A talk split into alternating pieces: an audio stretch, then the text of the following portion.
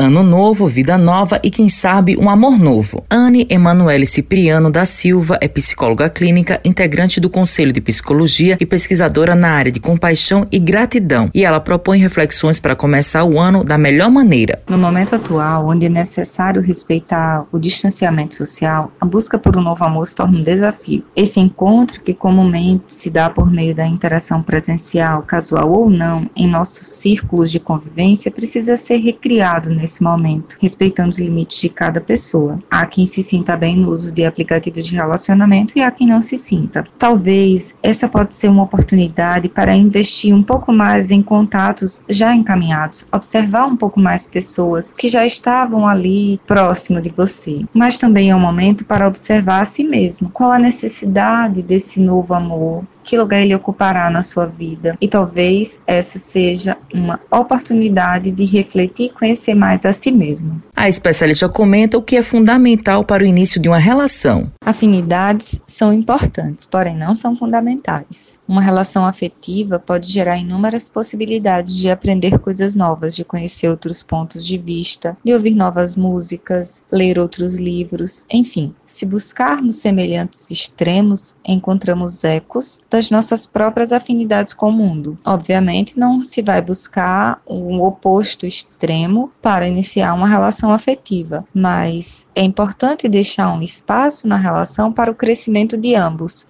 Anne pontua quais são os pontos para um relacionamento amoroso dar certo. Não existe uma receita pronta para um relacionamento dar certo. É preciso lembrar que são duas pessoas com subjetividades, particularidades, vivências e histórias de vidas distintas que se juntam por um espaço de tempo. Isso já é muita coisa, mas há ingredientes necessários como diálogo, poder falar sobre sentimentos, sobre sexo, dinheiro, sobre política, já é um grande passo. Estar com alguém alguém com quem se pode conversar sobre qualquer coisa. Fora o diálogo, é preciso ter respeito, cumplicidade e principalmente a preservação da individualidade de cada um.